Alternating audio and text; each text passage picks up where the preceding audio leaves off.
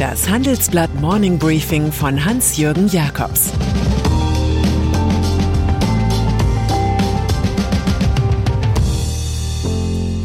Guten Morgen allerseits. Heute ist Montag, der 22. November, und das sind unsere Themen. Sturm und Drang bei JP Morgan. KKR will die frühere Telekom Italia. Jens Spahn entschuldigt sich. Finanzbranche. Das Mantra der Monopolisierung in unserer Zeit lautet so Auf der Mauer, auf der Lauer liegen die Tech-Konzerne, also kaufen wir mal lieber selbst schnell zu. Für die Finanzbranche erklärt Jamie Dimon, Chef der größten amerikanischen Bank JP Morgan, die neue Stampede der Oligopolisten. Dimon sagt, grundsätzlich werden die Bankensysteme überall auf der Welt kleiner werden, weil so viele Dinge außerhalb der Banken stattfinden. Seine Antwort, er will zum Sturm auf die deutsche Finanzbastion blasen und der Deutschen Bank sowie der Commerzbank ihre Mittelständler abjagen. Sie machen das sehr gut, sagt Diamond im Handelsblatt-Interview über die Platzhirsche und weiter, aber das heißt nicht, dass wir das nicht auch können. Nach einer Verlagerung von Vermögenswerten nach Frankfurt ist sein Geldhaus in die Top 5 Deutschlands aufgestiegen. Nun will man noch mehr. Doch selbst an der Wall Street weiß man, dass die Steigerung von Mut Übermut ist. Scheidende Banker.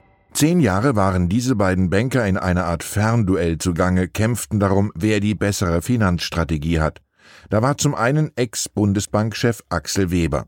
Seine bereits eingeleitete Bestellung zum CEO der Deutschen Bank wurde in letzter Minute intern wegintrigiert, weshalb er Verwaltungsratschef bei der UBS in der Schweiz wurde. In Frankfurt wiederum stieg Ex-Allianz-Finanzchef Paul Achleitner zum Chef des Aufsichtsrats der Deutschen Bank auf. In diesem Duell haben Achleitners Strategen erst in den vergangenen Jahren aufgeholt. Nun, Ironie der Geschichte, hören beide Finanzgewaltigen im Jahr 2022 fast gleichzeitig auf. Schon am Freitag war in Zürich klar geworden, dass Ex-Morgan Stanley-Manager Colm Kelleher auf Weber folgt. Bei der Deutschen wiederum bestätigte der Aufsichtsrat gestern die Bestallung von Alexander Wienerns zum Chefaufseher. Der Niederländer leitete einst den Versicherungsgiganten Aegon und war dort an 87 Übernahmetransaktionen beteiligt. Ab jetzt wird zurückfusioniert. KKR Gerade erst haben Henry Kravis und George Roberts das K und das R im Namen des Private Equity Piranhas KKR ihren Rückzug an die Spitze des Verwaltungsrats angekündigt. Da sorgt die Finanzfirma aus Manhattan für Wirbel in Italien. Die Amerikaner möchten für knapp 11 Milliarden Euro TIM übernehmen, den Nachfolger von Telekom Italia. Und zwar inklusive Netzinfrastruktur und der Tochterfirma Fibercop, die die letzte Meile zu den Kunden ausbaut. Bei FiberCop ist KKR schon jetzt mit knapp 40 Prozent dabei. TIM ist die Nummer 1 im Festnetz und die Nummer 2 im Mobilfunk Italiens. Dem größten Einzelaktionär, Vivendi aus Paris, dürfte die US-Attacke kaum recht sein. Der Kurs ist im Keller. Nun kann nur noch die Regierung in Rom den Deal stoppen. Ein Grund wäre, dass sensible Infrastruktur nicht unter ausländischer Kontrolle stehen sollte. CDU-Vorsitz Helge Braun, geschäftsführend noch Kanzleramtsminister, zeigt sich im Rennen um den Vorsitz der CDU vor einem atemberaubenden Slogan. Neue CDU, neue Stärke. Heute um 14.30 Uhr stellt der Arzt aus Gießen sein Team vor. Namen wie Andreas Jung, Serap Güler und Karin Prien kursieren bereits. Gegenüber dem Mitkandidaten Friedrich Merz dürfte Braun allerdings noch immer die schlechteren Karten haben. Brauns Plan, die CDU muss schnell als Opposition kampagnenfähig werden. Wer im Sommer um Vorsicht in der Pandemie geworben hat, wurde von den Leitmedien als Panikmacher verschrien, klagt Braun in eigener Sache. In der CDU haben allerdings sehr wenige gewarnt. FC Bayern München in einer ausgewalzten TV-Dokumentationsserie auf Amazon Prime wirkt der FC Bayern München wie eine Yoga-inspirierte, sehr cleane Aufbewahrungsstätte für sein höchstes Kapital, die Spieler. Doch just sein Spitzenpersonal stellt den Rekordmeister jetzt vor unerwartete Probleme. Am Freitag verlor man sogar in Augsburg mit 1 zu 2. Nach dem ungeimpften Nationalspieler Joshua Kimmich haben sich bei Bayern auch die Fußballspieler Serge Gnabry, Jamal Musiala, Erik Maxim Choupo-Moting und Michael Cousins in Absprache mit den zuständigen Gesundheitsbehörden in Quarantäne begeben. Sie gelten ebenfalls als ungeimpft. Alle hatten Kontakt zu einer Person im nahen Umfeld der Mannschaft des FC Bayern, die positiv auf das Coronavirus getestet worden ist. Das Thema beschäftigt den Verein über Gebühr. Die Clubführung greift durch. Vier der Spieler wurden am Donnerstag zum Rapport gebeten und erfuhren dabei, dass es rückwirkend für den quarantänebedingten Ausfall kein Gehalt gibt. Die Spielpause dürfte am Ende jedoch schmerzhafter sein als die finanzielle Einbuße. Boosterimpfung. Kaum zu glauben, dass der scheidende Gesundheitsminister Jens Spahn mal einer der beliebtesten deutschen Politiker war. Jüngst verwirrte er mit Aussagen, die Moderna statt BioNTech bei der Impfung besser stellten. Nun muss sich Spahn bei den Vertretern der Bundesländer für seine Kommunikation entschuldigen. Das Verfallsdatum des moderner Impfstoffes sei nicht der entscheidende Punkt für die Limitierung bei den Boosterimpfungen gewesen. Es sei ein Missverständnis, dass BioNTech-Impfstoff zurückgehalten werde.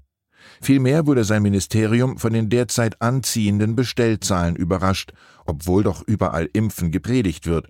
Allein in den nächsten 14 Tagen werden 10 Millionen Dosen BioNTech ausgeliefert. Eine Rücknahme der viel kritisierten Deckelung von BioNTech-Dosen sei nicht möglich.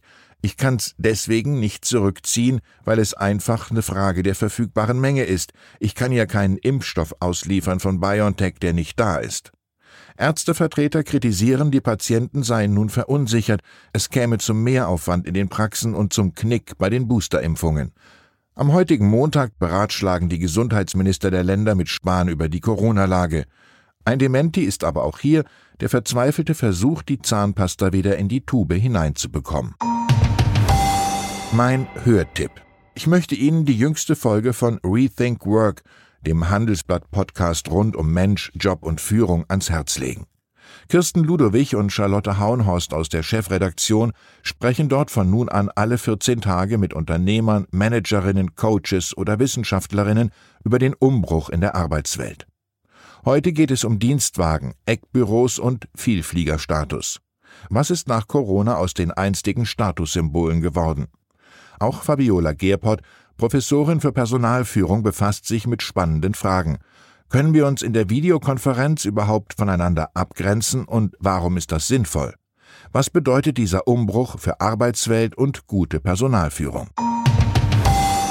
Eierlikör. Und dann sind da noch Victoria Verporten und Vater William. Sie sind Eggheads und Weltmarktführer für Markeneierlikör aus Bonn. Seit 60 Jahren deklarieren sie frohgemut Ei, Ei, Ei verporten. Die beiden beschreiben im Handelsblatt-Interview, wie die junge Victoria auf den Generationenwechsel vorbereitet wird. Sie sei klar strukturiert, arbeitsam und gerade heraus kein Schickimicki, lobt der Senior. Jüngst hatte ihr tatsächlich das seit 1976 unveränderte Geheimrezept des eigenen Trunks verraten. Die Juniorchefin beschreibt, wie sie die Kundschaft verjüngte. Der Altersdurchschnitt liegt nun nur noch bei 44 Jahren. Es gäbe schon einen gewissen Hype um Eierlikör, ähnlich wie bei Gin. Das kann Patron Verporten nicht stehen lassen. Eierlikör ist kein Feuerwasser, sondern Genuss. Eierlikör war nie out. Ei der Daus, denkt man da, wirkt ganz so, als wolle Verporten bei Jungen der neue Jägermeister sein. Ich wünsche Ihnen einen genussvollen Start in die Woche. Es grüßt Sie herzlich Ihr Hans-Jürgen Jakobs. Das war das Handelsblatt Morning Briefing von Hans-Jürgen Jakobs, gesprochen von Peter Hofmann.